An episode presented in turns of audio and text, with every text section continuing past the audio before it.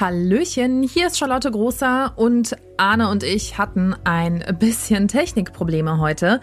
Deswegen ähm, ja, wird das heute eine ganz kurze Folge, in der Arne auch nur kurz reingeschaltet ist und nicht dauerhaft dabei ist. An dieser Stelle schon mal der kleine Hinweis aber für euch alle. Arne ist die nächsten vier Wochen nicht dabei, der ist so lange weg. Und äh, dann wird der Rheinpegel anders produziert. Entweder mache ich das alleine oder mit weiteren sehr netten Kollegen von der Rheinischen Post. Das werden wir dann noch sehen. Aber schon mal zur Info für euch. Arne ist die nächsten vier Wochen jetzt erstmal nicht mehr dabei. Aber wir hören ihn hier heute trotzdem nochmal. Und Arne und ich, oder besser gesagt nur ich, aber auch der Arne ein bisschen, spreche mit euch über zwei Themen. Zum einen geht es um die Bundestagswahl und welche Kandidaten aus Düsseldorf da ja, gewählt werden könnten. Da hat der Arne für uns ein paar Infos zu. Und wir schauen gemeinsam mal kurz auf die neue Corona-Schutzverordnung und was dann jetzt Neues gilt seit heute. Mein Name ist Charlotte Großer und ihr hört Folge 169 dieses Podcasts und der Rhein steht bei 2,91 Meter. Rheinpegel. Der Düsseldorf-Podcast der Rheinischen Post. Herzlich willkommen im Rheinpegel-Podcast. Jede Woche sprechen wir hier darüber, was Düsseldorf bewegt. Wir, das sind Arne Lieb, der jetzt gerade nicht bei mir ist, aber den ich euch trotzdem nicht vorenthalten möchte. Arne ist der stellvertretende Leiter der Düsseldorfer Lokalredaktion. Und die zweite Hälfte von wir ist meine Wenigkeit, Charlotte Großer. Und ich mache bei der Rheinischen Post verschiedene Podcasts. Und ich sage es immer wieder gerne, am liebsten diesen Podcast hier, in dem wir über die schönste Stadt am Rhein und die schönste Landeshauptstadt und eigentlich eigentlich überhaupt die schönste Stadt sprechen, oder? Definitiv. Und wir schauen jetzt mal als erstes auf die neue Corona-Schutzverordnung. Die gilt seit heute 0 Uhr und die bringt eine ganz große neue Änderung, nämlich die 3G-Regel. Heißt im Grunde für euch, wenn ihr genesen oder geimpft seid oder euch testen lasst, dann könnt ihr eigentlich praktisch alles wieder machen. Diese Inzidenzstufen fallen weg. Wir liegen mit der Inzidenz deutlich über 35. Um genau zu sein, liegt die Inzidenz heute am Freitag bei 105,3. Aber durch die neue Corona-Schutzverordnung ähm, ja, bleiben uns dadurch im Grunde keine Nachteile, sondern es gelten jetzt für alle die gleichen Regeln. Wir können ja mal kurz schauen, was das konkret heißt. Also, wenn ihr genesen oder geimpft seid, dann habt ihr im Grunde gar keine Einschränkungen mehr, außer dass ihr halt weiterhin eine Maske tragen müsst und die Abstandspflicht einhalten solltet und wir das auch alle tun hoffentlich. Und für alle anderen äh, gilt, sie brauchen einen negativen Antigen-Schnelltest, für einige Sachen auch einen PCR-Test, da schauen wir gleich mal drauf. Aber was jetzt wieder geht, wofür man aber als nicht geimpfter und nicht genesener einen Test braucht, ist für Veranstaltungen im öffentlichen Raum, für Sport in Innenräumen, für die Innengastronomie, für körpernahe Dienstleistungen, sprich, ähm, wenn ihr zum Friseur geht oder euch massieren lassen möchtet, ähm, Nagelstudio, also all solche Sachen, da benötigt man einen Test. Für Hotels, also wenn ihr irgendwo unterkommen möchtet, und für Bildungsangebote und Angebote der Kinder- und Jugendarbeit, schreibt die Stadt. Sprich, ähm, ja, für Kinder, die zum Beispiel bei so Nachmittagsprogrammen mitmachen möchten. Allerdings gibt's da noch so eine kleine Abwandlung. Ähm, wenn die in einem festen Personenkreis sind an mehreren Tagen, dann müssen die halt zweimal wöchentlich getestet werden, anstatt dass sie jedes Mal einen äh, negativen Test mitbringen müssen. Und für Großveranstaltungen im Freien gilt das Ganze auch. Außerdem gilt da auch der Mindestabstand weiter. Ja, und das ist eigentlich echt ganz praktisch für, ja, vor allem die Leute, die genesen oder geimpft sind, weil im Grunde geht alles wieder. Sogar die Clubs dürfen wieder öffnen. Da kommt aber auch schon das große Aber. Für Clubs und ein paar andere Sachen braucht man einen negativen PCR-Test und die sind teuer. Also mit teuer sprechen wir von ja, zwischen 60 und 70 Euro. Heißt, so ein Samstagabend im Club, wenn der vorher schon 50 Euro gekostet hat, dann kostet der euch jetzt ja so ungefähr 110 Euro. Vielleicht denkt man dann doch lieber mal darüber nach, dreimal vorzutrinken, anstatt im Club so viel zu bestellen. Aber abgesehen von den Clubs braucht ihr auch noch einen negativen PCR-Test, wenn ihr ähm, ja in die Disco möchtet. Ist ja im Grunde das Gleiche für Tanzveranstaltungen, für private Feiern, auf denen getanzt wird und für Bordelle und äh, Prostitutionsstätten und Swingerclubs und alles, was so in diese Richtung geht. Also nicht nur safer Sex, sondern auch safe keine Corona-Viren einfangen, hoffentlich. Ja, also es ist, ähm, glaube ich, so ein zweischneidiges Schwert. Leute, die eben zu den 2G gehören, für die ist das, glaube ich, jetzt eine sehr komfortable Situation. Wer halt nicht dazu gehört, der ärgert sich, glaube ich. Ähm, mal abgesehen davon, aus welchem Grund man noch nicht geimpft ist. Bei manchen Leuten geht das ja auch einfach aus gesundheitlichen Gründen nicht. Für die wird's halt schwierig, weil, ähm, wie gesagt, diese Tests sind teuer. Aber an dieser Stelle vielleicht auch nochmal der Hinweis, nur weil man genesen oder geimpft ist, sollte man trotzdem vielleicht noch ein bisschen aufpassen. Ist jetzt meine persönliche Meinung, aber ähm, ja, wir wissen alle, auch mit Impfung kann man sich Corona einfangen. Die Verläufe sind wesentlich milder und die Menschen, die in den Krankenhäusern liegen, sind zum Großteil ungeimpft oder hatten bisher erst eine Impfung, aber das sollte man auf jeden Fall im Hinterkopf behalten. Und diese Verordnung gilt bis zum 17. September. Und wir schauen jetzt noch auf unser zweites Thema heute und dazu möchte ich jetzt gerne den Arne begrüßen. Hallo Arne. Hallo, herzlich willkommen zum Rheinpegel Podcast. Arne, wir sprechen über die Bundestagswahl. Das ist gar nicht mehr so lange hin bis zur Bundestagswahl. Noch ein bisschen über einen Monat. Am 26. September wählen wir. Arne, wie ist denn aktuell die Stimmung in Düsseldorf vor der Bundestagswahl? Ich finde es mega spannend, gerade die Stimmung in Düsseldorf. Ja, gestern hat ja eine Düsseldorferin für Schlagzeilen gesorgt. Silvia Pantel, unsere CDU-Bundestagsabgeordnete für den Düsseldorfer Süden, hat ja offenbar in einer Fraktionssitzung der CDU-Bundestagsfraktion den Rücktritt von Armin Laschet als Kanzlerkandidat gefordert, falls sich die Umfragewerte nicht bald bessern. Und das zeigt natürlich auch die Nervosität, die gerade bei der Union zu spüren ist. Also auch hier in Düsseldorf gehen ja die Prognosen rauf und runter in den letzten Monaten. Das ist echt hochspannend. Erst sah es so aus, als wären die Grünen vorne, dann sah es so aus, als wäre es doch ein sicherer Sieg für die CDU.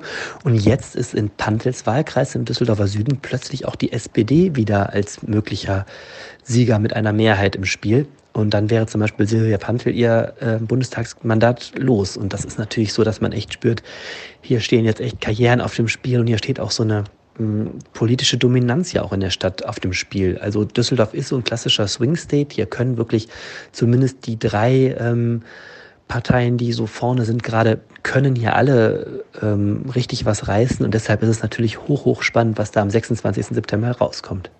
Und welche Düsseldorfer kommen in den Bundestag? Naja, es gibt ja zwei verschiedene Wege in den Bundestag. Ne? Eine sind diese Direktmandate, die in jedem Wahlkreis vergeben werden, wo also der Bewerber oder die Bewerberin mit den meisten Stimmen direkt einzieht. Das sind zwei Stück in Düsseldorf. Und dann gibt es eben den Weg über die Reservelisten der Parteien. Also die, die werden ja dann gewichtet nach dem Gesamtergebnis der Parteien bei den Zweitstimmen. Und bei letzterem zumindest kann man schon mal bei drei Frauen sagen, dass sie sicher im Bundestag sein werden. Das eine ist Marie-Agnes Strack-Zimmermann, FDP-Politikerin. Die steht auf Platz zwei der FDP-Landesliste hinter Christian Lindner und das wird auf jeden Fall reichen. Dann gibt es eine junge Frau, äh, 34 Jahre alt, für die Grünen, die heißt Sarah Nanni. Die war in der Stadt bis jetzt noch nicht so bekannt, ist vor allem als Außenpolitikerin äh, bekannt und die steht bei den Grünen so weit oben auf der Landesliste, dass auch das aller Voraussicht nach reichen wird. Und für eine dritte Frau wird es wahrscheinlich auch reichen. Das ist die Düsseldorfer AfD-Chefin und AfD-Fraktionschefin im Stadtrat, Uta Opelt. Die steht auf Listenplatz 14 bei der AfD, übrigens als bestplatzierte Frau bei der AfD. Davor stehen 13 Männer auf der Landesliste. Und auch das dürfte reichen, wenn die AfD die Ergebnisse erreicht, die ihr jetzt gerade prognostiziert werden. So, und dann gibt es noch eine Reihe von Leuten, ähm, die zittern müssen. Ähm, da ist zum Beispiel der jetzige Bundestagsabgeordnete für die SPD, Andreas Rimkus, der tritt als Direktkandidat im Süden an und auf einem ziemlich wackeligen Listenplatz bei der SPD. Den hatten viele eigentlich schon abgeschrieben. Jetzt gerade macht die SPD ja eine Turbokarriere in den Umfragen. Also das kann noch echt richtig, richtig eng werden. Der ist bei der letzten Wahl 2017 als letzter Abgeordneter überhaupt in den Bundestag gekommen nach einer durchzitterten Nacht. Und ich glaube, das wird wieder ungefähr so knapp werden. Ähm, und dann gibt es eben natürlich die beiden ähm, CDU-Kandidaten, Thomas Jatzombeck im Norden und äh, Silvia Pantel im Süden. Die hatten bei der letzten Wahl beide jeweils die Mehrheit der Stimmen und sind direkt eingezogen. Jatzombeck könnte, wenn es nicht reicht, wohl auch noch über die Liste nachziehen. Bei Silvia Pantel wird das nicht klappen. Also die müssen natürlich äh, kämpfen, ihren CDU-Vorsprung, den sie ja eigentlich äh, durchgehend in den letzten Jahren hatten, jetzt über die Ziellinie zu retten. Und ähm, da wird sicher auch natürlich davon abhängen, wie der Bundestrend ist. Und äh, wir werden jetzt auch bei allen Parteien auch erleben, dass die jetzt vermehrt auch in Düsseldorf versuchen, die Leute noch zu bewegen. Das sind teilweise wirklich ganz, ganz knappe Vorsprünge, die da prognostiziert werden. Und wir werden jetzt erleben, wie die Parteiverbände auch mit ähm, natürlich mit, mit ihren typischen Infoständen, mit Leuten anquatschen, mit Plakaten kleben, versuchen da jetzt irgendwie noch jede einzelne Stimme äh, für ihre Parteien zu gewinnen. Kann man denn jetzt schon wählen? Wer sich jetzt schon sicher ist, wen er wählen möchte, der kann jetzt auch schon die Stimme abgeben. Also die Stadt Düsseldorf hat angekündigt, dass bis zum 5. September jeder Wahlberechtigte diese Wahlbenachrichtigungskarte per Post bekommen wird. Äh, auf der sieht man, welches Wahllokal da am 26. September das richtige wäre. Man kann damit aber auch schon die Briefwahlunterlagen beantragen. Da füllt man halt einfach die Rückseite dieser Karte aus und schickt die zurück. Wer das machen möchte, kann das auch ohne diese Wahlbenachrichtigung. Man kann auch einfach ein formloses Schreiben mit allen Infos an das Wahlamt schicken. Und das geht übrigens auch online. Also das kann man schnell ergoogeln, wenn man das möchte. Und was ganz schick ist, man kann auch schon persönlich wählen vor dem Wahltag. Das geht im Wahlamt. Das befindet sich am, am Hennekamp, da wo dieses furchtbar hässliche technische Rathaus ist, wo viele städtische Ämter drin sind. Da ist auch das Wahlamt. Da kann man während der Öffnungszeiten hingehen und kann einfach direkt persönlich da ähm, mit seinem Ausweis sich suchen lassen im Wählerregister, kann auch die Wahlbenachrichtigung mitbringen, dann geht es schneller.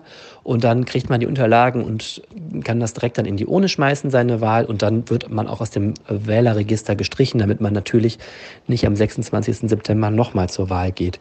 Und was auch ganz schick ist, weil immer mehr Menschen vor der Wahl wählen wollen, weil sie dann am Sonntag sich keinen Stress machen wollen und weil das natürlich auch wegen Corona ganz praktisch ist, gibt es jetzt auch die Möglichkeit an Samstagen äh, erstmals auch schon zu wählen. Also an den fünf Samstagen bis zur Wahl befindet sich in verschiedenen Stadtteilen jeweils ein mobiles Wahllokal. Das geht an diesem Samstag los. Da ist das in Garat im Süden der Stadt an der Frankfurter Straße 231.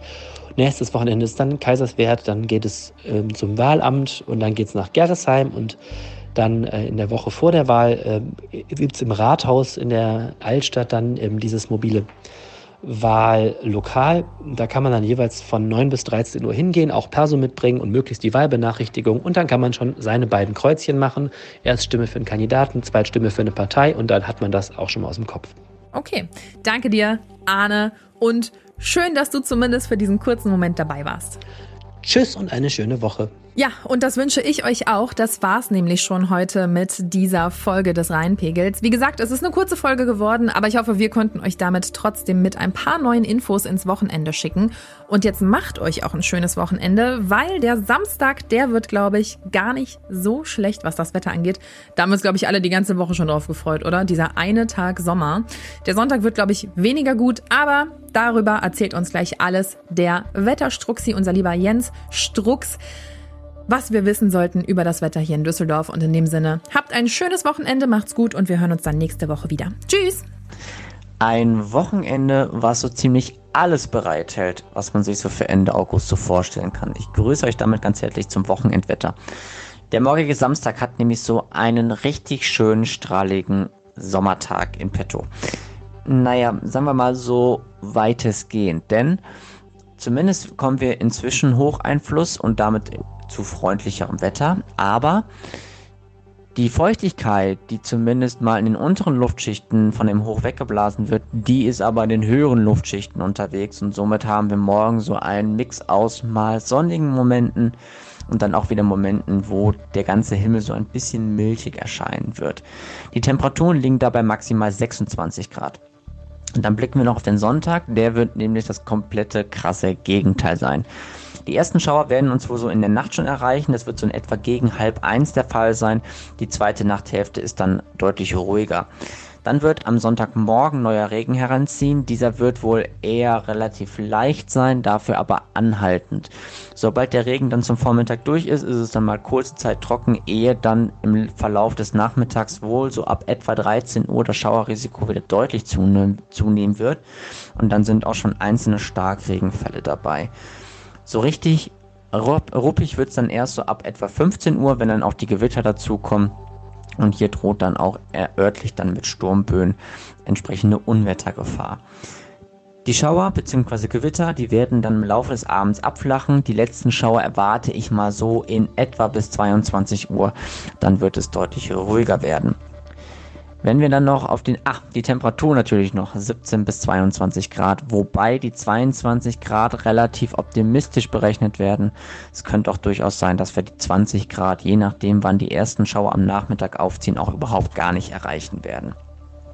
Dann blicken wir noch auf die neue Woche. Der Montag bleibt erst noch schauerlastig. Am Dienstag wird es dann schon wieder freundlicher und der grobe Trend dann für die kommenden zwei Wochen sieht im Moment so aus, dass wir eventuell zu Ende des August beziehungsweise in der letzten Augustwoche dann durchaus nochmal freundlicheres Wetter und vor allem auch trockeneres Wetter bekommen können. So richtig warm wird es dabei aber wohl eher nicht werden. Wie es dann in Richtung Anfang August, aus, äh, Anfang September ausschaut, das ist im Moment noch nicht so hundertprozentig zu sagen. Da sind die Modelle noch sehr uneins. Warum erzähle ich das euch? denn ich befinde mich jetzt oder ich bewege mich jetzt in meine zweite Sommerpause und dementsprechend wird das Wochenendwetter dann erst wieder zum, ich glaube, 10. September, irgendwie sowas um den Dreh dann kommen. Also in diesem Sinne euch ein schönes Wochenende, eine schöne äh, kommende Zeit und wir hören uns dann, wie gesagt, in zwei Wochen wieder, dann zum gewohnten Wochenendwetter. Bis dann, ciao, ciao. Mehr im Netz alle Nachrichten aus der Landeshauptstadt findet ihr auf rp-online.de/düsseldorf.